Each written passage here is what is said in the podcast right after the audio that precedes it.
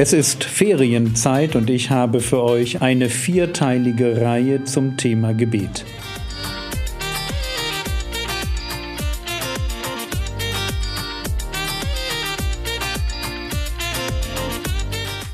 Theologie, die dich im Glauben wachsen lässt, Nachfolge praktisch, dein geistlicher Impuls für den Tag. Mein Name ist Jürgen Fischer und heute geht es ums Gebet. Und führe uns nicht in Versuchung ist dann eine rhetorische Figur, wo ich durch die Verneinung eines negativen Begriffes genau das Gegenteil positiv beschreibe. Okay, wenn wir uns unterhalten und du sagst etwas und ich sage dann zu dir, das war kein dummer Gedanke. Das ist diese Figur. Dann kein Negation, Verneinung, dummer Gedanke, schlecht, ja, ist ein negativer Begriff, will ich damit zum Ausdruck bringen, dass du normalerweise dumme Gedanken sagst und nur in dem Fall war das dann die Ausnahme. Nein, nein, das will ich nicht sagen, sondern ich sage, das war kein dummer Gedanke und will eigentlich sagen, hey, das war ein super kluger Gedanke. Und das, man nennt diese Figur Litotes, diese rhetorische Figur wenden wir hier an. Führe uns nicht in Versuchung bedeutet also nicht, ich will sagen, dass Gott normalerweise in Versuchung führt und jetzt bitte mal nicht sondern es ist die positive Beschreibung dessen, was ich will.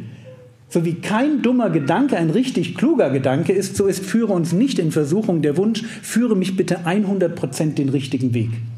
Dass es mir nicht ergeht wie Lot. Dass ich nicht eine blöde Entscheidung treffe, weil ich vielleicht hier irgendeinen Karriereschritt mache, irgendetwas mache, was mich dann in meinem geistlichen Leben so weit handicapt, dass ich am Ende fast den Glauben verliere.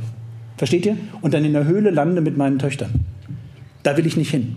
Und deswegen führe mich, deswegen geht es hier um Führung und deswegen müssen wir jeden Tag dafür beten, dass Gott uns Weisheit schenkt, kluge Schritte zu gehen. Und während wir das tun, ja, während wir an der Stelle um Weisheit bitten und dann Weisheit bekommen, wie der Jakobusbrief sagt, wie Gott uns an der Stelle auch vor einer Eigenwilligkeit bewahrt, einfach drauf loszustolpern und zu denken, das wird schon irgendwie. Nein, wir beten jeden Tag darum, dass Gott uns Gnade schenkt, zu sehen, was ist der vernünftige nächste Schritt. Und nicht für jeden ist der logische nächste Schritt, ich muss ein Haus bauen. Versteht ihr? Nicht für jeden ist der logische nächste Schritt, ich muss die Karriereleiter eins weiter nach oben. Es gibt Leute, die, die, die nehmen den nächsten Schritt auf der Karriereleiter und sind in der Gemeinde nicht mehr gesehen. Es gibt Leute, die bauen ihr Haus und verlieren die Beziehung zu ihren Kindern. Und einfach, weil sie es vorher nicht durchdacht haben. Man kann fragen, Jürgen, warum hast du nur zwei Kinder? Ja, ich meine, du bist doch irgendwie äh, gut drauf, gut beieinander. Ganz einfach. Die nächsten zwei hätten meinen Dienst gekillt. Es ist ganz simpel. Ja, ich bin kein Kindertyp, überhaupt nicht. Und meine Frau sagte mit Mitte 30, wir könnten ja noch zwei, aber du nicht. Und sie hatte recht. Ja, sie hatte einfach recht. Sie wusste, wenn wir da jetzt noch zwei nachlegen, was biologisch durchaus möglich gewesen wäre, dann, dann wäre ich niemals in Gemeindegründung gegangen. Das hätte einfach knicken können. Ich wäre da als psychisches Wrack rausgegangen. Und meine Frau hat das gesehen, hat gesagt, führe uns nicht in Versuchung. Ja, Weisheit. Wisst ihr, Dinge nicht einfach tun, weil man es tut, sondern selber überlegen, was ist für mich dran? Das ist die, das ist die entscheidende Frage. Was ist für mich dran? Und darum müssen wir kämpfen, dass uns Gott da hilft. Und das machst du nicht mit, ich denke mal 30 Sekunden kurz über den Tag nach. Da zottel doch bitte mal durch den Wald oder auf den Knien vor deinem Bett oder wie auch immer du betest und, und überlege dir, was sind die konkreten nächsten Herausforderungen meines Lebens. Ey, da schaffen sich Leute einen Hund an und haben plötzlich keine Zeit mehr für einen Gemeindedienst. Denkst du dir, ey, hast du nicht vorher überlegt, was so ein Hund für Arbeit macht? Nein, haben sie nicht. War eine spontane Entscheidung. Und plötzlich hast du die Versuchung auf vier Pfoten in deiner Wohnung. Ja, ihr lacht. Ich kann da nicht so drüber lachen, weil ich sehe, was das mit Leuten macht, die zu wenig Gemeinschaft haben, weil sie plötzlich sich darum kümmern müssen. Bitte, bitte, bitte, betet um Weisheit, betet darum, dass Gott euch den richtigen Weg führt. Und geht nicht einfach davon aus, weil ihr alle, so wie ich euch hier sehe, ja eher so Mittelschicht seid ja, irgendwie gut gesettelt. Ich vermute, dass viele von euch auch eine vernünftige Wohnung und ein vernünftiges Auto haben und einen vernünftigen Job, dass ihr, weil ihr angekommen seid, so in der Mitte der Gesellschaft, dass ihr, weil ihr so lebt, wie alle anderen leben, ja sowieso die richtigen Entscheidungen trefft. Ja, warum das denn?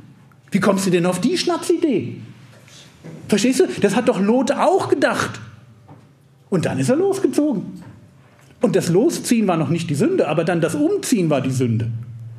Wäre der draußen vor der Stadt geblieben, ja, da wo es schön ist, alles in Ordnung. Und dann macht er den entscheidenden Schritt. Und dann ist sein geistliches Leben so weit kaputt, dass man sich ja fast wundern kann, dass er im Neuen Testament noch zu den Gläubigen gezählt wird. Ja, also mich erstaunt das immer. So Lot und Simson, das sind so die zwei, wo ich denke, okay, machen mir Mut, aber hätte ich nicht gedacht. So, wir haben das also Führung und der zweite Teil, wenn man so will, die, die Kehrseite von Führung ist Bewahrung. Da heißt es dann hier, unterlöse uns oder errette uns von dem Bösen. Wir müssen dafür beten, dass das Böse nicht in unsere Familien, in unser Leben, in unser Denken einbricht, nicht einbricht in unsere Gemeinde. Ihr seid dafür verantwortlich, dass ihr dagegen betet, wenn es um Irrlehre in der Gemeinde geht, um Spaltung und Streit in der Gemeinde geht. Ihr seid verantwortlich dafür, ich nicht. Nicht eure Gemeinde. Ich bete jede Woche darum, dass nicht Streit, Irrlehre, ähm, irgendetwas Böses in unsere Gemeinde einbricht. Ich mache das sehr detailliert. Ich mag das jetzt nicht im Vortrag so genau sagen, weil das auch veröffentlicht wird. Aber ich habe eine, eine Liste, was ich mir nicht wünsche, dass in unsere Gemeinde einbricht. Ist doch logisch, oder? Kannst du dir vorstellen, wie viel Mühe es macht, wenn du eine Irrlehre drin hast, sie erst wieder rauszukriegen? Das willst du nicht. Und wo es passiert, wo Menschen gefangen werden in ihren Köpfen von falschen Ideologien, das ist so ein, Trauer, so ein Trauerspiel. Von daher bitte, bitte, bitte betet. Und diese, wenn ich, davor, wenn ich dafür bete, dass ich Bewahrung erfahre, dann ist das einerseits, nimmt das mir Last, weil ich, es bewahrt mich vor, vor Furchtsamkeit, es bewahrt mich vor Hoffnungslosigkeit, weil ich einfach meine Sorgen abgeben kann. Ich kann sagen, Vater, ich habe Angst davor, dass das passiert. Logisch. Und ich gebe dir das jetzt ab und ich bitte dich, dass du uns an der Stelle rettest. Und an einer anderen Stelle erlebe ich dann, dass Gott mir Rettung schenkt. So, jetzt habt ihr das Vaterunser kennengelernt und ihr könnt es euch an euren Fingern, wenn ihr wollt, abzählen. Es fängt an mit Anbetung, ja, warum wir Gott toll finden. Es weist nach oben zu Gott. Dann kommen meine, also der dritte hier, meine Probleme. Dann kommt das große Thema Vergebung. Und dann kommt das Thema Führung und Bewahrung. Und zu jedem dieser Blöcke bitte ich dich, irgendwann, wenn du es nicht schon lange hast, eine Gebetsliste aufzuschreiben. Die bitte einfach für den Rest deines Lebens wächst. Du darfst bei Fürbitte auch wieder Leute streichen. Logisch, weil es, irgendwann sind es zu viele. Das wächst dann auf ein paar hundert an, dann streicht man wieder ein paar raus und hat wieder andere drin. Aber das ist okay. Mach es einfach. Und du wirst feststellen, eine Stunde zu beten ist ganz easy. Du schnappst dir deine Anbetungsliste, schaust, wo du gerade bist. Ich bin jetzt gerade bei Eigennamen Gottes. Ja, und dann fange ich einfach mal so an und mach das. Und, und, und, schau einfach, wo mich das hintreibt. Versteht ihr? Ich rede mit Gott, so wie ich mit meiner Frau am Eheabend mir auch überlege, was kann ich ihr Schönes sagen. Und meine Frau möchte auch nicht nur hören, du bist schön. Das gehört dazu. Wer meine Hoheliedvorträge kennt, weiß, das ist sogar ganz, ganz wichtig, dass ein Mann das jeden Tag seiner Frau sagt. Aber es, wäre, es würde nicht schaden, und das lehrt uns ja das Hohelied, wenn meine Frau auch dezidierter gesagt bekommt, was denn da schön ist. Hm? Das ist wichtig, ihr lieben Männer. Ich hoffe, ihr habt das nicht aus dem Blick verloren. Sonst machen wir einen Exkurs über Hohelied. Ja, ihr lacht. Bewunderung steht im Zentrum von Liebe. Wenn du Gott nicht bewunderst, wenn du keine Worte der Bewunderung für Gott hast, liebst du Gott nicht. Habe ich doch schon gesagt. Und wenn du, da, wenn du keine bewundernden Worte für deine Frau hast, liebst du deine Frau nicht. Ja, aber ich gehe doch arbeiten und ich kümmere mich um die Winterreifen und habe erst den Spülkasten. Ja, ja, schön. Wenn du keine bewundernden Worte für deine Frau hast, dann liebst du sie nicht. Also Aufgabe, wenn du jetzt dich ertappt fühlst, heute drei Dinge finden, die du schon lange deiner Frau nicht mehr gesagt hast. Einfach nur drei Stück. Ja? Und nur für die Idee, damit du nicht genau weißt, also sie hat Haare, Augen, einen Mund, ja, sie hat eine ganze Figur, sie hat, hat vielleicht auch Beine, ja, und Dinge, die man dann auch nicht auf einem Vortrag hören will. Sie hat verschiedene Sachen, die man benennt. Sie hat Eigenschaften, ja, das ist ein Mensch. Also, du willst eine gute Gewohnheit. Die gute Gewohnheit wäre, von heute an betest du jeden Tag, sagen wir, eine Dreiviertelstunde, Stunde, einfach mal für ein halbes Jahr und hast deine Zettelchen als Startpunkt dafür, intelligent zu beten. Und wenn du das nicht tust, kannst du vorher noch einmal Buße darüber tun, weil wir dürfen alle Buße tun über unsere Sünde. Und vielleicht bist du beim Thema Gebet Sünder, dann schreib das auf deine Gebetsliste zum Thema Sünde einfach oben drauf. Ich bin kein Beter, wäre schon mal ein Anfang. Und dann, dann starte einfach.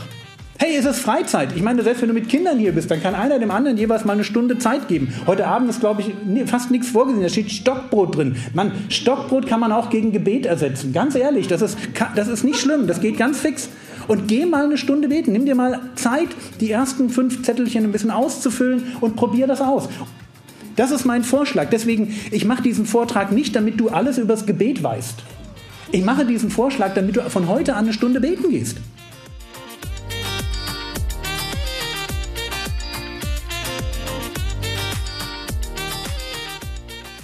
Das war's für heute. Die Predigt wird in der nächsten Episode fortgesetzt.